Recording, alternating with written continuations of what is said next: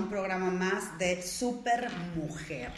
Y en este programa traje a otra super mujer eh, a, a, platicar con nosotros. Ella me encanta porque yo creo que es una convencida, enloquecida, apasionada de empoderar a las mujeres.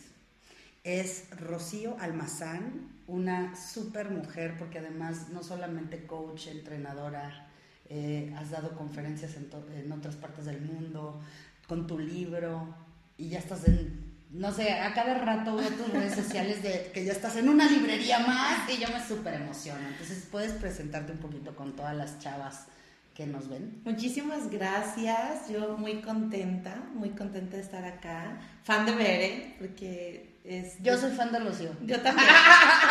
y eh, Rocío Almazán, ¿qué puedo decir Rocío Almazán? Es una mujer que se descubrió en un entrenamiento, en una sala de entrenamiento. Ya saben. Eh, sí, me descubrí ahí a los 19 años y Oye, fue... chiquitita. Pero fue lo mejor que me pudo haber pasado en la vida. Fue de... El, el entrenamiento que más causó impacto fue el segundo nivel.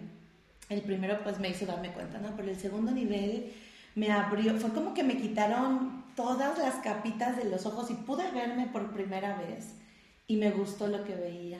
Entonces me, me, enamoré de mí, me enamoré del proceso, me enamoré de la vida porque estaba en depresión. Era una mujer muy diferente a la que ven ahora. Sí. Pero eh, ahí creo que comencé a vivir, comencé a vivir, comencé a, a saber qué quería, comencé a ser segura, comencé a tomar decisiones, Bere. Es que sabes que todo lo que hacemos por postergar decisiones y se nos hace una bola de nieve. Enorme. Sí, claro. A los 19 años yo era una mujer que todos tomaban decisiones por mí. No Pero había no. tomado una sola decisión. Comencé a tomar decisiones y, y, pues bueno, eso comenzó a transformar mi vida, a entrenarme, a aprender. Me encantó que dije, wow, sí, sí, soy segura, claro. Entonces una mujer segura puede lograr esto. Y, y fue increíble, increíble todo el giro que ha dado mi vida desde entonces. Lo primero que nació... Ahora das entrenamiento. Ahora doy entrenamientos. Conferencias, ¿qué más? Entrenamientos, conferencias, talleres especiales para mujeres, talleres para chavos. También haces tus programas en YouTube, en todos lados, ¿no? Exactamente. Ten, tengo un programa que se llama uh, Rediseñate Mujer. Y autora y, del y libro. También tenemos un programa ahí con una amiga que se llama La Buena y la Mala. ¡Ay, me gusta! ¿Y quién es la buena y quién es la mala? Pues ambas. Sí, me gusta, me gusta. Sí, este, este, programa fue como con el concepto de ya, ya me, me estoy hasta la madre, ¿se puede? Sí, sí se puede. Eh, de, de, que etiqueten a una mujer, es que tú eres buena, es que tú eres mala. Entonces queremos nosotros romper, romper como eso. esa, eh, no, ni buena ni mala, dependiendo que, según quién, o sea, entonces... Y de repente hacer alguna que otra maldad no está nada mal. Ah, al contrario, le da, le da vida, ¿no? Y le da chispa a todo. Me encanta, pues viene Rocío con nosotros, está aquí, me encanta tenerla, gracias por venir. Y viene a platicar y a que hablemos sobre un tema que es muy importante para todas las supermujeres que hay allá afuera. Por, por eso le llamo así al programa, porque pues, cada vez somos más mujeres, supermujeres, o sea, independientes, trabajadoras, luchonas, poderosas, mamás, amas de casa también, también con tu pareja, o sea, tenemos muchos roles, ¿no? Entonces, ¿cómo maneja sus emociones una supermujer? O sea, ¿cuáles son los retos más cañones que nos enfrentamos hoy? No, y además, es, eh, pues retos el, justamente con la pareja, ¿no? O sea, de pronto yo que estoy en este momento de, de evolución, yo, yo, digo, y lo digo abiertamente, si mi marido no tuviera el nivel de conciencia que tiene, no me aguanta. ¿Es, es que sí está cañón, sí somos un retazo. O sea, y, y, él es entrenador y tiene muchísimos más años de experiencia que yo y lo he sacado de su zona de confort. Porque de pronto pues estuvo acostumbrado durante muchos años en su primer matrimonio a que la mujer dependía totalmente de él. O sea, él todavía vivió esa generación. Le, porque le tocó vivir Muchas de nosotras años. ya no vivimos eso, ¿no? O sea, ya eh, vivimos relaciones, parejas o familias donde ya la mujer trabajaba. Pero él trae la experiencia. Sí, él estuvo de que la, 20 ella, años. Ella que casado. dedicado, dedicada a él. A la casa, a sus hijos y tan tan. Entonces, no, pues has de ser una sacudida en su vida. Un reto enorme porque de pronto es como, um, yo no le pido permiso, ¿no? O sea, yo creo en la relación en libertad, en que una cosa es como, mi amor, mira, voy a hacer esto, esto, esto y esto y otro, oye, ¿me das permiso? No, entonces ahí... Y para él no era así. No. Entonces está increíble para todas las mujeres que están en una segunda relación, ¿no? A veces donde, donde tu pareja ya tuvo una relación anterior. Y si esa mujer era diferente, o sea, si esa relación era distinta, qué, qué reto tan grande, cómo, cómo ayudar también a tu pareja a entender pues que ya somos modernas. Me encanta porque incluso eh, como con las decisiones de la casa, ¿no? O sea, yo soy independiente económicamente también. Y entonces yo no soy una mujer de, oye, me das, oye, yo quiero algo, tengo, Lo lo, compro. Y entonces... Que llegaba ahí un cuadro nuevo y, y ese cuadro no me gusta, ¿o qué? Era como de, eh, pues yo con el niño, ¿no? Con el niño soy como, ok, me doy cuenta que el niño necesita ropa y me voy a entrenar a Estados Unidos o me voy a entrenar a Ciudad Juárez. Me agarro un día, cruzo la frontera y ya llego a la casa con la maleta llena de ropa para el niño. Y él es como de, o sea, de pronto me doy cuenta que sí también deba- debemos de tener un equilibrio. Sí se sacan de onda los hombres. Sí, muchísimo, cuando porque no los consideramos. Como es como de, eh, ¿y por qué no me dijiste? ¿Te hubiera dado dinero? Este, y luego nos quejamos, porque en el fondo somos mujeres modernas independientes, podemos comprar ya ese tipo de cosas, pero no nos cae mal y, y nos gusta que nuestro hombre nos ayude. Luego hasta nos quejamos de que no, pero ¿lo permitimos? No, es bien difícil. O sea, entonces cuando él me dice, oye, y yo ya pues reflexiono y digo, sí es cierto, tienes razón. Hay cosas en las que puedo ser muy independiente, pero hay otras en las que debo de detenerme y pedir su punto de vista. O eh, como Por atención, no porque no puedas. Qué padre que puedas ser independiente, comprarte, hacer, pero por atención, por, por, por ser equipo. Exacto. Y ahí ha sido un reto para él y ha sido un reto para mí. Porque yo brinqué justamente de ser una mujer dependiente total a ser una mujer independiente. Entonces ahí fue donde digo, ahora me toca encontrar este El justo balance, balance. el balance de decir, ok, ¿Por ni acá ni acá. Ambos tienen retos y ambos tienen broncas. Por ejemplo, ¿cuál es lo, ¿qué es lo peor de ser una mujer dependiente? Ay, pues que tienes ¿Cómo que qué pedir. viste? Por ejemplo, y, y bien fuerte, eh, cuando yo fui dependiente totalmente, estaba embarazada en ese momento y pues obviamente tu ropa no te queda. Entonces lo más difícil que yo viví fueron dos momentos que los tengo bien marcados. Número uno, pues me quedó- dejó de quedar mi ropa interior, ¿no? Y mi ropa. Entonces fue, mi amor, necesito ropa. Y el que te pongan caras y el de, pues no, no tengo, es como de, güey, ¿Qué ¿qué te hago? estoy pidiendo por De, de verdad no me queda. O sea, no puedo salir a la calle desnuda. Estoy embarazada, ¿no? Estoy embarazada. Esa fue una. La otra fue eh, en este rollo de él salía a trabajar y yo pues ya no había nada en el refrigerador, ¿no? ¿Y qué haces? Y típico de, mi amor, necesito, pues no tengo. Y recuerdo que esa vez fue como de, wow, o sea, hasta para comer tienes No, está que rogar. Yo la verdad creo que hoy día las mujeres criticamos mucho a las mujeres que son dependientes económicamente de sus maridos, pero ellas también enfrentan cosas tremendas. Eh, yo creo que cómo pedir, aprender a pedir, cómo aceptar cuando alguien te dice no tengo, pero pues híjole, o sea, ¿qué haces? ¿Cómo resolver todas esas cosas? No, y fue impresionante ver, eh, porque esa vez recuerdo, o sea, él se fue a trabajar y yo me eché a llorar. Porque para mí era, o sea, deja tú que yo me aguante hoy, ¿no? Estoy embarazada. Y, y fue bien impresionante cómo me salía a, a caminar en ese momentito de, de llorar y me encontré 200 pesos tirados en el No inventes, bendito regalo del Señor. O sea, ¿estás de acuerdo que cómo es posible? No hay casualidades, o sea, No. es una bendición. Esos 200 pesos fui a comprar plátanos, guayabas y fresas y cobertura de chocolate. Y dije, Me lo es la última vez, no, dije, es la última vez que yo pido dinero. Hice paletas de plátano, de fresa y de guayaba cubierta de chocolate para moverlo. Para moverlo. Y, y para mí ese, ese momento fue de decir, es la última vez que dependiendo. Y tal vez en mi conciencia no había como pensar más en grande, más que Pues, pues eso era lo que había en ese momento, ¿no? De decir, bueno, ¿qué sé hacer? ¿Qué puedo hacer? y, y, y, paletas, ya nada más le pones el palito, las cubres de chocolate. Pero ¿sabes qué me encanta? Que hoy día que tú hablas con las mujeres y las empoderas, y a lo mejor ven a la gran Rocío y el, en el escenario la ven hablando, wow, pero que tú desde ese lugar, desde esa experiencia puedas decirles, no, o sea, o ve a vender paletas, yo lo hice. O sea, eso te pone en un nivel de conexión y entendimiento. Impresionante, porque yo, yo muchas veces sí me quejé con Dios y con el universo y yo decía, ¿por qué? ¿Por qué esto? O sea, ya párale tantito, es una tras otra. Y recuerdo que un día en un segundo nivel, en una sala de entrenamiento, dije, ya entendí.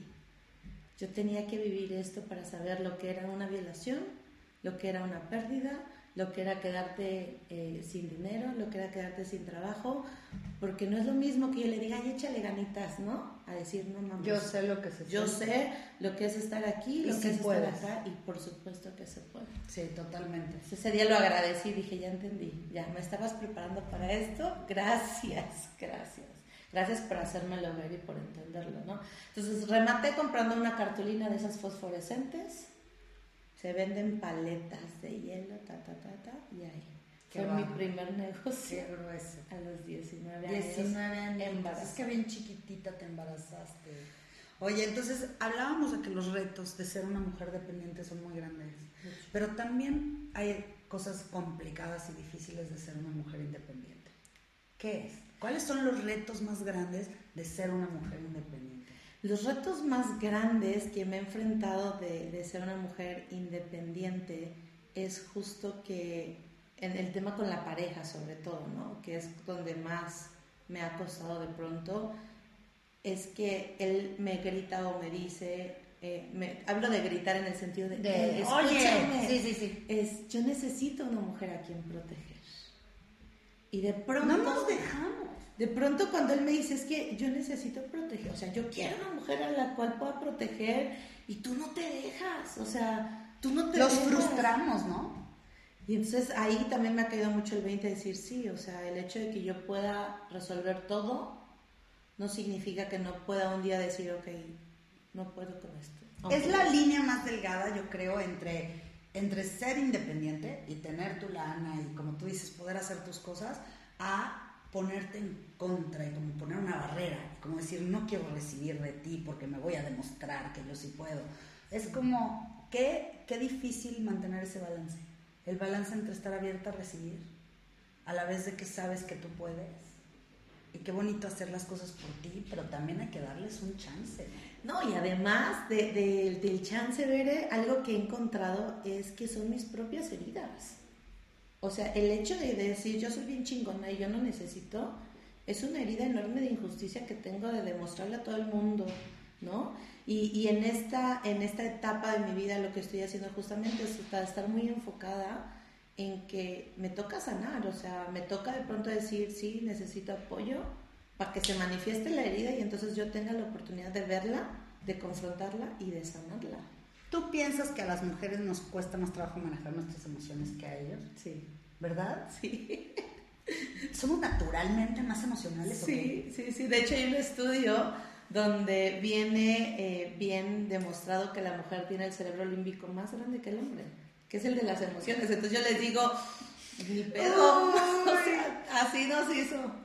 ¿Todas somos pancheras? Todas. Eso es de lo que se quejan los hombres, ¿no? Más que nada. Pancheras, dramáticas, neuróticas. Telenovelas. sí. ¿Qué, ¿Qué es lo más importante que podrías decirle a las mujeres para que, para que aprendan pues, a equilibrar sus emociones o a manejarlas? Que se dediquen a trabajar en ellas mismas. O sea, no es la pareja, no es los hijos, no es el trabajo, no es el exterior todo parte del interior. Entonces, si yo aprendo a conocerme, justamente voy a aprender cómo manejar mis emociones. Porque lo que sucede con la mujer al ser, al ser biológicamente más emocional, pues nuestras emociones las hacemos más grandotas. O sea, las hacemos más grandotas. Entonces, tener la oportunidad de conocer mis emociones me da el poder y el dominio completamente de mí. El mito del periodo, ¿es cierto? Que, Ay, no, que nos yo- influye más o le echamos la culpa? Yo pienso que sí, biológicamente un tantito, porque si hay un estado de ánimo como que de ahí... Como de- más sensible. Más sensible, sí. Pero como que todo estalla ese día, ¿no? ¿O qué? Pero nosotras lo exageramos, porque es como que ya nos agarramos de un, de un punto, ¿no? La neta, o sea, eh, yo hace mucho tiempo que no sufro del periodo, porque he procurado estar como más atenta y más alerta de mí, de mis emociones, de mis enojos, de mis frustraciones. Entonces, eh, pero sí le exageramos, o sea, queremos buscar como una salida, decir, ay, es que es por esto, en lugar de hacerme cargo de decir, a ver, lo que tengo ahorita es que estoy encabronada. Lo que es un hecho es que cuando estallamos es porque hubo señales que no escuchamos, ¿no? O sea, se fue Acumulando. acumula como la bolita de nieve. Completamente. Y, y la mujer es tan intuitiva y tan inteligente yo le digo, dejémonos de hacer pendejas porque todo el tiempo tenemos justamente eh, eh, estas señal- señales, ¿no? Entonces nos hacemos mensas, es como de, ay, estoy sintiendo esto y sigo, sigo, sigo, sigo. Y entonces cuando explota es cuando ya no sabemos qué hacer. Yo noto esto, yo no sé si tú pienses esto, pero de pronto siento que la mujer cuando está enamorada es sobreoptimista. Haz de cuenta, ves al hombre como lo máximo y entonces notas ciertas señalitas de que, ah, hay cositas que no están tan bien, pero como que yo creo que quieres negártelas a ti misma. Y yo siento que esos momentos en los que estallamos son porque no aprendimos a detectar en el momento correcto las pequeñas cosas que pudieron haberse solucionado diferente. Así es, además fíjate, y está bien padre, yo les he hecho un, un desmadre en, una- en las conferencias que hoy que se llama Rediseñate Mujer, donde le digo, típico que las dos nos enamoramos en la secundaria, ¿no? Que nos gustaban dos, como dos bien diferentes. Y entonces, ¿qué sucede? ¿A quién vamos y le pedimos consejo? A las amigas, ¿no? Pues sí. Las superinteligentes de las amigas, igualitas que nosotros emocionales en la secundaria, ¿no? Igual de mensas. Igual, igual. y entonces le, le decimos a típico a la amiga de, amiga, es que no sé con cuál. Los dos tienen algo que no sé, pero es que este me encanta porque es detallista, mira cómo se arregla. Pero el otro es un desmadre, pero también hay algo que me atrae, ¿no? Entonces, ¿qué hacemos en ese momento? Y yo les pongo este ejemplo bien chistoso que decimos, ¿qué te dicen las amigas en ese momento? ¿Qué te dice? Pues bésalo. Y el que sientas esas pinches A ver, cosas sí, en sí. el estómago, ese es el bueno, ¿no? Como si por besarlo lo que si, la intensidad de lo que sientas ese es. Y fíjate que a nivel biológico, y esto está súper cañón, a nivel biológico, la persona que más te hace sentir esta eh, sensación de enamoramiento, esto- sí, sí, sí se siente que Sí. las maripositas... La eso- química. La química, ¿no? La bioquímica, la- lo que sucede en ese momento. Con el que más sientes es el que más retos te va a traer en el futuro. El que más te va a desafiar, con el que va a ser más difícil, más incómodo. Exacto, entonces al principio es como, así como fue la atracción tan fuerte, cuando pasa esto, esto de, de- de- de que nos quitamos eh, la venda de los ojos o que baja la intensidad, vamos a poder ver la otra parte. Y entonces la otra parte va a salir bien cabrona también, o sea, Pero tú crees, digo, yo no sé si hay un plan, pero tú crees que allá arriba o tú crees que estamos justamente diseñados para sentirnos atraídos por lo que más nos reta o nos desafía. sí. Qué bonito. Yo estoy convencida de Y eso. qué difícil. De hecho, hay una historia que creo que se llama El Ángel, no recuerdo en este momento cómo se llama, donde habla de, de esta historia, ¿no? que hubo un pacto ahí arriba antes de venir a la tierra, donde nosotros elegimos, por ejemplo, yo a los 15 años eh, viví una experiencia de violación bien fuerte por un amigo de mi papá, y entonces eh, el entender esta historia, el saber que yo ah, siendo un angelito, una lucecita ahí arriba, levanté la mano y le dije al creador, pues yo quiero vivir eso, o sea, yo quiero la tierra y quiero experimentar. Y entonces el creador decía, y pues para vivir eso necesitas a alguien más, ¿no? O sea, porque tú solo no lo puedes vivir. Y que entre las almas que tanto nos amamos allá arriba, alguien levantó la mano y dijo, yo, Bueno, yo te apoyo. Y voy a ser el más duro, y voy a ser el más cabrón, y voy a ser el más culero, y para apoyarte a que tú puedas, yo... además de vivirla, trascenderla. Sí, porque yo creo que nos, cada experiencia, la más, más dura que hemos vivido como mujeres, nos ayuda a crecer si, atre- si nos atrevemos a dejar rencor, resentimiento, la- el lado víctima. Si si tú trasciendes eso. Y es que, Bere, tú y yo que estamos en, en sala, podemos ver que cuando las personas se atreven a rebasar eso, se convierten en alguien diferente. Y podemos ver también a personas que se quedan atrapadas por años y años y años En el dolor. En la historia de, de- de dolor, De de, lo víctimas. Y entonces esa es su realidad y ahí se van a quedar. O sea, entonces cada vez que viene algo duro, es, tenemos dos opciones. Me hundo y digo yo, y si eliges hundirte está bien, pero disfrútalo, pues no. O por lo menos date cuenta de que lo estás eligiendo. Que pu- le puede quitar un poco de carga. No sé, ¿no? Sí, y, y está padre. Yo, yo amo trabajar con las mujeres porque cuando las mujeres encuentran esa... eh, somos más intuitivas que los hombres desde mi punto de vista. Somos más intuitivas, tenemos como más desarrollada esta parte, ¿no? Eh, y cuando logramos mirarlo y cuando logramos reconocer esa parte de, de quiénes somos, híjole, se abre un panorama y una realidad distinta. Yo acabo de subir a mis redes sociales, no sé si viste mi antes y mi después de hace... Estás cañona. Yo te quiero decir que te aplaudo qué huevos tienes, o sea, o varios como quieran, pero no manches, qué impresionante que te, que te atrevas como coach y todo lo que tú haces a mostrar tu transformación, o sea. Me costó, no te voy a decir. No, es que pues sí, ¿no? Y fue un, un ok la chingada. Así de, "Uh, uh, uh, send. ¡Chinga su madre, ya fue". Y dije, hey, o sea, todos podemos. Todos Es una podemos. super inspiración. Todos podemos. Y Si no sabes, eh, Rocío hace ya eh, algunos meses empezó con esto del keto reto, ¿no? ¿Cuántos kilos has bajado? 14. No me... Estás cañón. 14. 14 Pero lo más impactante de todo es que yo no, yo no me había dado cuenta. O sea, ¿no te diste cuenta tan rápido que bajaste o cómo? No, no, yo no me di cuenta que tenía un sobrepeso Ah, claro. durante años. O sea, Creo que sabes también qué pasa. Si estás y trabaja, y de repente no, te pasa la vida en la sala y no te das cuenta de todo lo que... No, yo no me di cuenta, o sea, fue, de hecho para mí estaba sana, para mí ¿Estabas estaba bien? gordibuena tantita, sí, yo Ajá. decía, ay, 5 kilos traigo encima. No, 14. Cuando No me pesé y cuando me dijeron 48% de sobrepeso y yo, ¿What? fue un golpe a mi ego primero, de, o sea, ¿cómo, te- o sea, para mí y de manera interna, ¿cómo te atreves a decirles a las mujeres que bajan de peso cuando no chingues, Rocío? Mira, ni siquiera habías tenido la conciencia de mirarte. Fue un- una confrontación interna súper fuerte. Pero yo me acuerdo de ti siempre de vestido, súper bonita, te ves súper bien formada. O sea, a lo mejor, de verdad, literalmente, como estás tan bonita, o sea, pues no te das cuenta, de repente se te va. Ya cuando comencé a ver el cambio dije, no, pues sí, sí estaba bien gordita. Sí estaba yo como no queriendo ver esa realidad. Y, y hoy por hoy digo, ya no es tanto por vanidad, yo comencé por un tema de salud. O sea, esto no fue porque ahí me quiero ver bien buena, no. El colesterol y los triglicéridos al Fue en un chequeo médico, te dijeron ya.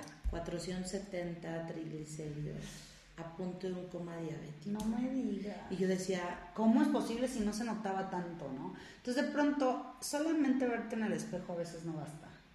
O sea, necesitas considerarlo todo. Yo he visto mucha gente que no se atreve a hacer un cambio hasta que su salud está de por medio.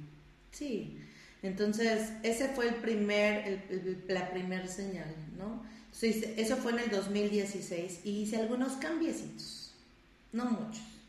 Fue como, pues dejo el azúcar, dejo el refresco, dejo las harinas, pero no me fui a investigar más allá. Entonces yo soy amante, era del sushi. Entonces yo tres o cuatro veces a la semana era como... Comía sushi. Y, Y por ahí- el arroz. El arroz. Y el arroz frío y el arroz caliente es lo que más sube los triglicéridos. Ah, sí. Entonces yo tenía una alimentación sana, digo, lo que es O que tú consideras sana, porque ese es el problema, que de pronto no, no necesariamente tenemos la creencia correcta con respecto a la alimentación que llevamos. Así es. Entonces, cuando yo supe, o sea, porque fuimos a indagar, yo me alimentaba bien, hacía ejercicio, no te voy a decir que soy amante del gimnasio, la neta, ¿no? Pero sí me muevo, ¿no? O sea, sí hago ejercicio dos, tres veces a la semana máximo, no más de eso por ahora. Y este y cuando viene esta confrontación de la salud, digo, caray, ¿qué estoy haciendo mal, no? Entonces ya ahí me fui, leí un libro que se llama Cerebro de Pan, que me Está lo impactante. Y Sí, yo así de, ok, Esto es lo que estamos comiendo. Y además todo el mundo, ¿no? cañón, o sea, yo a las grasas les tenía tirria. Porque nos enseñaron que la grasa era lo que te engordaba. Porque pues decías grasa, grasa. ¿No? Yo así Haces de, más grasa con el pan, ¿no? sí, el carbohidrato, que es el pan, las harinas, los refrescos, los azúcares, son los que más, más afectan la salud. Digo, pero no lo sabíamos, ¿no? O sea, yo ahorita que estoy como aprendiendo todo esto, digo, wow, quisiera gritárselos a los cuatro vientos. El otro día te vi haciendo un- unas galletas de no sé qué de coco. Sí, de harina de coco. Sí. Porque tengo Hay tanto para sustituir ahora, ¿no? Muchísimo. Y tengo un niño de cuatro años, entonces él está aprendiendo a comer de esta manera diferente. Y tengo una niña de 16 y entonces una adolescente, ¿no? Y entonces yo veo la diferencia de lo que ella pues está acostumbrada a comer y de lo que el niño está acostumbrado a comer. Y entonces él quería galletas, ¿no? Y yo así de galletas, Dios mío, ¿Cómo carbohidratos hago? mil por ciento. Por eso hay tanta obesidad en los niños. Y entonces él, él le gusta YouTube, ha, ha aprendido a manejar y le he dado la libertad también como de aprender ahí y me dice, mamá, pues deberíamos de hacer unas galletas. Y yo, ok, está bien. Y ya me puse a hacer las galletas con él y, y es tan fácil que yo, ok, solamente decir, tener las herramientas o los ingredientes correctos, no tardamos ni 40 minutos en hacerlas. Nada. Y son galletas saludables, Muchísimo. sin harina. Con harina de coco, pero Claro. súper ricas, súper ricas. Entonces es solamente como conocer, ¿no? Conocer más de lo que hay, de lo que... ¿Tú crees que en la, la alimentación impacta nuestras emociones? Totalmente. De hecho está súper demostrado. Cerebro de pan, por favor, léanlo. Es una maravilla este libro. Y habla que todos los carbohidratos generan depresión. Que Todos. por eso está tan generalizado, ¿no? Por ejemplo, la, cerveza tiene muchísimo, muchi- un alto contenido en carbohidratos. Sí. Muchísimo. La gente no lo sabe, ¿no? Estamos claros con qué, Exacto. qué tiene que... Entonces, pero mira, fíjate, va, hablamos un poquito de alimentación. Un desayuno, ¿no? Típico, fruta, azúcar, jugo de naranja, azúcar azúcar. al mil por ciento. Combinado con yogur y granola, la peor bomba. Sí. Y la gente... Y eso la gente creía cuando éramos niñas. que era lo Mi más mamá saludable. hubiera pensado que eso era un desayuno saludable. Totalmente. Entonces, ahorita, el como hacer el cambio, en- por ejemplo, a la hora de la comida, ¿no? Que si yo para mí es un impacto todos los días, vas a una fonda, sopa, carbohidratos, arroz, Carbohidratos. carbohidratos, luego frijoles con eh, arrachera, ok, los frijoles tienen carbohidratos, con tortilla, carbohidratos, Todo el tiempo. con refresco, carbohidratos, con agua, con azúcar, carbohidratos. Nuestra alimentación en más de un 90% se basa en carbohidratos. Por eso el sobrepeso, enfermedades cardiovasculares, por eso diabetes se han disparado de una manera impresionante por la alimentación. Por la alimentación.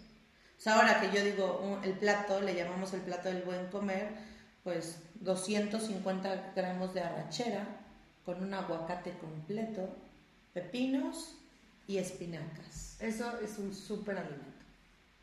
Le estás dando Es tu cuerpo grasa, proteína y verdura. Eh, carbohidratos, en este caso las espinacas son carbohidratos, Ah, sí. pero son carbohidratos sanos. Todos los, eh, los alimentos verdes, todos, todos, son carbohidratos, Ah, pero sí. son carbohidratos sanos.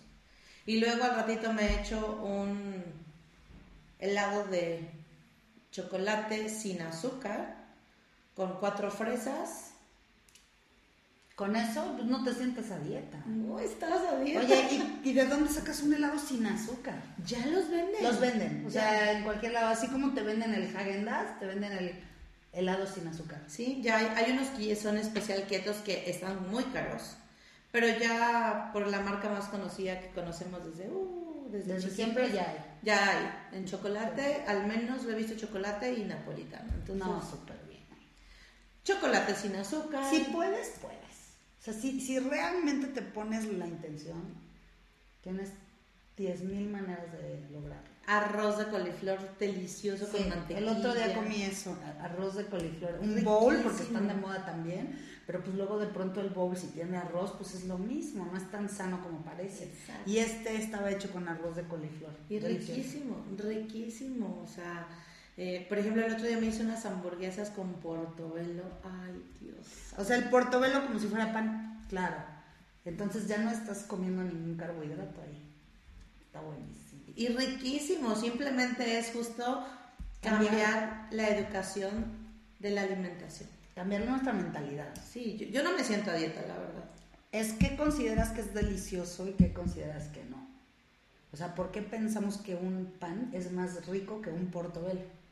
No tiene sentido. O sea, como tú dices, es delicioso. Y fíjate bien curioso porque cuando yo comencé con esta alimentación, la gente decía, es malo, te vas a morir, eso está incorrecto, estás comiendo demasiadas grasas, ¿no? Y entonces una vez con el doctor, porque justo el doctor sabía que yo traigo este tema de los triglicéridos, y le dije que iba a hacer keto y me dijo, no, eso es muy malo y yo, ¿ok? Y le dije, a ver doctor, usted dígame si está bien o mal este platillo, ¿ok? Salmón, 100 gramos de salmón, con este, pepinos, con espárragos, ¿Qué más le puse esa vez? Y aguacate, un aguacate completo. ¿Usted qué opina de esto? Así sí debes de comer. Ah, pero eso es keto. Le digo, eso es keto. Pero te voy a decir qué pasa, que yo creo que hay gente que piensa que keto es comer tocino, este, chorizo, o sea, queso, o sea, pura de, puro de eso. Yo creo que hay gente que piensa eso de keto, o sea, hay keto es grasa, entonces puedo Manteca, todo esto. a lo mejor. No, es, es, irle dando el balance. Keto es una alimentación 75% grasas buenas, 20% carbo, 20% proteína y 5% carbohidratos. Entonces, pero carbohidratos sanos, ¿no? Para bajar de peso, si quiero bajar de peso, o sea, terminarme toda la grasa que tengo extra para aumentar masa muscular cambiamos a 55% grasas, son 40% proteína, y un 5% de carbohidratos. O sea, los carbohidratos siempre se mantienen en un 5%. Esto es súper rico, por ejemplo, agua de limón sin azúcar, hoy hay, hay, hay varios sustitutos de azúcar, el fruit, que es la fruta del monje, o sea, que es un azúcar especial que no te hace daño como el mascabado, como el azúcar normal. No, pues súper bien. ¿Cuál crees tú que, que sería el reto más grande de las mujeres hoy día con respecto a la alimentación? O sea, en esa área que tú estás dándote cuenta de cuántas alternativas tienes, de todo lo que has logrado y, has hecho. ¿Por qué, ¿Por qué nos cuesta tanto trabajo? Cambiar hábitos creo que eh, algo que me he enfrentado mucho es como que la gente sea, o sea, también los carbohidratos son, te hacen dependientes, ¿eh? el azúcar, adicción, te generan adicción. El azúcar te genera adicción peor que la heroína, de ese tamaño estamos hablando. Entonces, por eso lo es este periodo de transición de dejar los azúcares es como el periodo de un drogadicto al dejar las la abstinencia. Por eso los antojos. Cabrón. Entonces, si logramos es, rebasar, son eh, como 3, 4 días de rebasarlo. Si logramos esos 3, 4 días, ya no se te antoja. Ya chingaste. O sea, ya, ya, hay algo que sucede, no, lo puedo decir exactamente cómo, pero algo que sucede que ya, ya no te hace como... No, no, no es ese, no puedo, y además, cuando comenzamos a conocer que hay alternativas, por ejemplo, un chocolate Turín sin azúcar, un chocolate Carlos V sin azúcar, para un momentito en que siento, y es solamente engañar el inconsciente. Sí, es un engaño, pero sientes que te estás comiendo un chocolate y ya, ajá, y ya. no sientes a dieta. Está padre. Está súper riquísimo. Simplemente es como conocernos, ¿no? O sea, conocer las opciones y las alternativas, aprender a ser súper diferente, fue mi primer confrontación. Yo era el súper y en automático mis marcas, ta, ta, ta, ta, ta, ta, ta, Y la primera vez que fui al súper en conciencia dije, ah, caray, puro pinche carbohidrato llevaba yo todo el tiempo. Entonces comenzar a educarme en ese sentido me haya ayudado. O sea, ya en la casa fue como el bicho raro, ay, tú haz tus cosas. Y yo, perfecto, yo respeto, ¿no? Yo no le voy a imponer nadie a nadie. Y cuando vieron, ¿cómo? ¿Eso vas a comer? Está muy rico. Pues yo quiero, pues no que no. y ya hasta la señora que nos ayuda en la casa, que era como la más de... Mm, pero a mí no me haga comer esas cosas, señora. No, no, no, usted coma lo que quiera. Yo voy a traer para que todos coman lo que quieran, ¿no?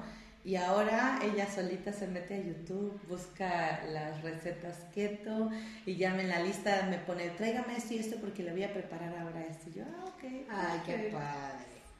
Es cambiar el hábito. Es. Y disfrutarlo, o sea, y además, fíjate, Veré, o sea, tú y yo que comemos en la calle muchísimo, se puede. Sí, aprendiendo. Hay, hay miles de opciones. Simplemente hay que aprender que le quito y que le pongo. Totalmente, totalmente. Qué bonito. Cuéntanos de tu libro. Ay, yo lo amo, no sé. Además me encanta la portada. Fíjate que eh, yo quería desde un principio... ¿Es tu foto? Sí. está padrísima porque está ahí súper sutil.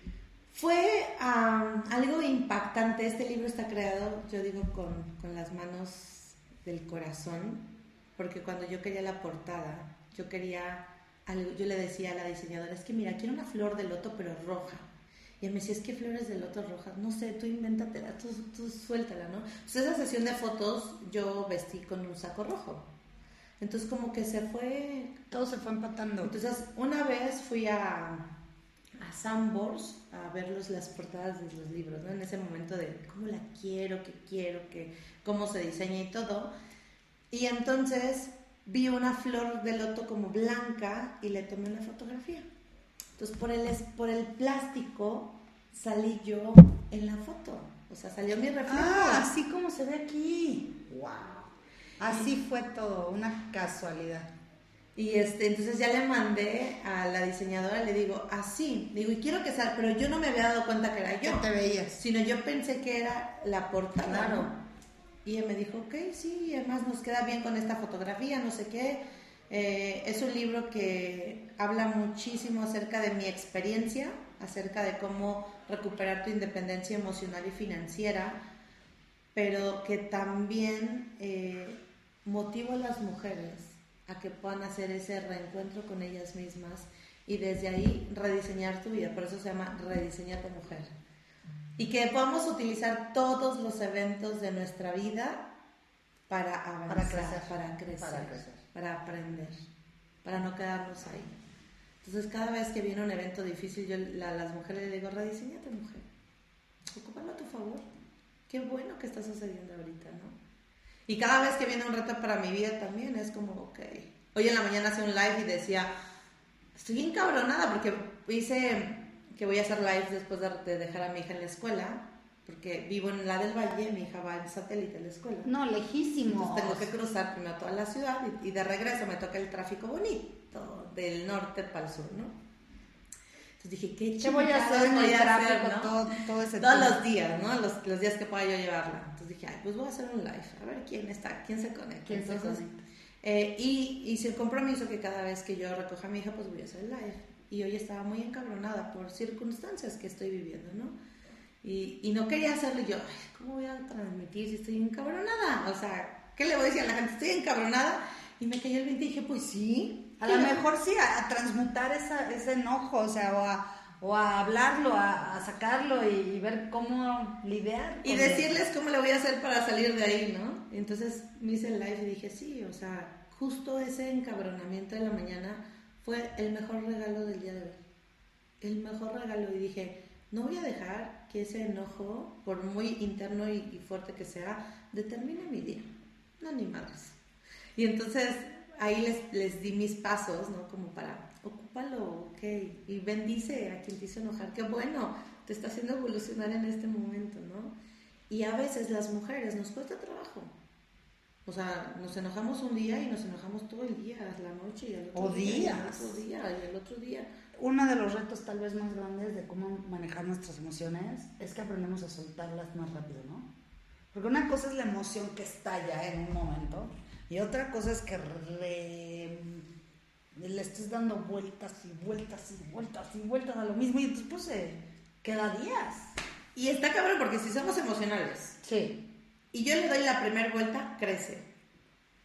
En la segunda vuelta crece y llega un momento en que tú ya no la puedes dominar. ¿Y dónde nos vamos al extremo? De mentar madres, de estar encabronadas, de pasarla mal, de generarnos. Y desde esa y conversación o desde ese pensamiento o desde esa energía nos generamos chingadera tras chingadera tras chingadera. Porque es cuando atraes a tu vida cosas peores y se va haciendo más grande, ¿no? ¿Cómo soltar las emociones? ¿Qué le recomiendas a las chavas cuando están ya atrapadas en un ciclo de enojo, de tristeza o algo así que dicen, neta, siento que no me puedo salir de aquí? Yo lo que les recomiendo, número uno, es date cinco minutos y con reloj en mano Para sentirlo. para vivirlo al máximo. O sea, enciérrate en tu cuarto o enciérrate en el baño, enciérrate cinco minutos así, mira, con el cronómetro, con la... Haz berrinche, que todo así. ¡ah! Grítalo, sácalo, mienta madres, o si te cuesta, a mí me costaba al principio a- a decirlo y yo lo escribía, ¿no? Entonces, a mí, para mí la escritura me da una catarsis más fuerte. Entonces, es- o escríbelo, lo que a ti te haga más sentido, pero así de...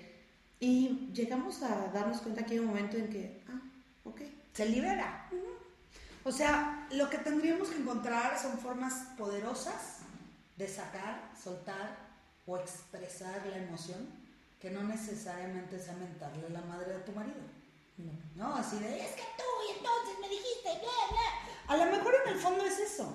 Lo nuestro son vómitos emocionales. ¿Cuántas veces no, bla, bla, bla, bla, bla, le dices todo lo que te molesta y terminando de decir, ay, pero sí no es para tanto, tú solita. Pero necesitabas liberar eso. Sí, pero ojo, acá cuando lo liberamos con el otro, el otro no está listo la madre. a la relación y a todo, ¿no? Entonces hazlo contigo, Está bueno, hazlo contigo. hazlo contigo. Y una vez que le diste cinco minutos, seguramente vas a tener otro tipo de claridad.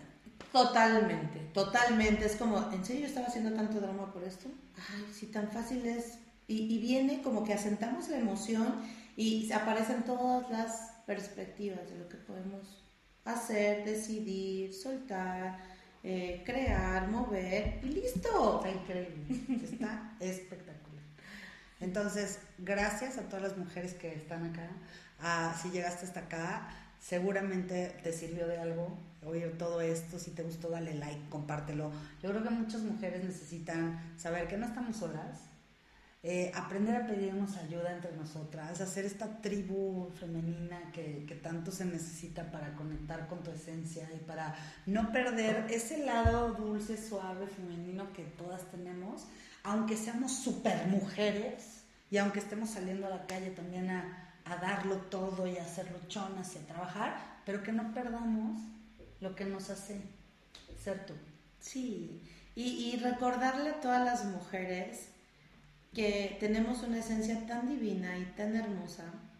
Eh, el otro día durmiendo me venía a la mente de decir, a ver, ¿qué me ha hecho salir adelante? Y dije, admirar a otras mujeres. Y entonces eh, te voy a compartir y te voy a invitar. En mayo estamos planeando hacer como unas conferencias y se va a llamar el concepto Mujer, yo te admiro por...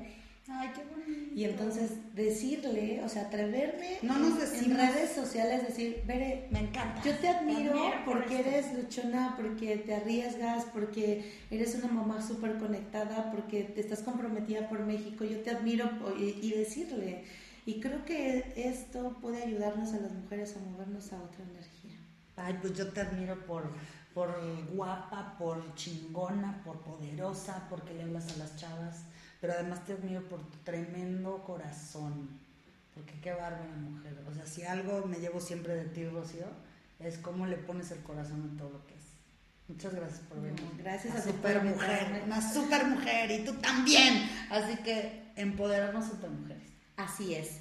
Y que sepan, todo es posible. O sea, no somos ni más ni menos. O sea, de verdad, sí se puede. No importa en el punto que estés, tú puedes salir de ahí. Tú puedes. Busca a una mujer que te inspire y síguele los pasos. Muchas gracias. Gracias a ti. Gracias a todas.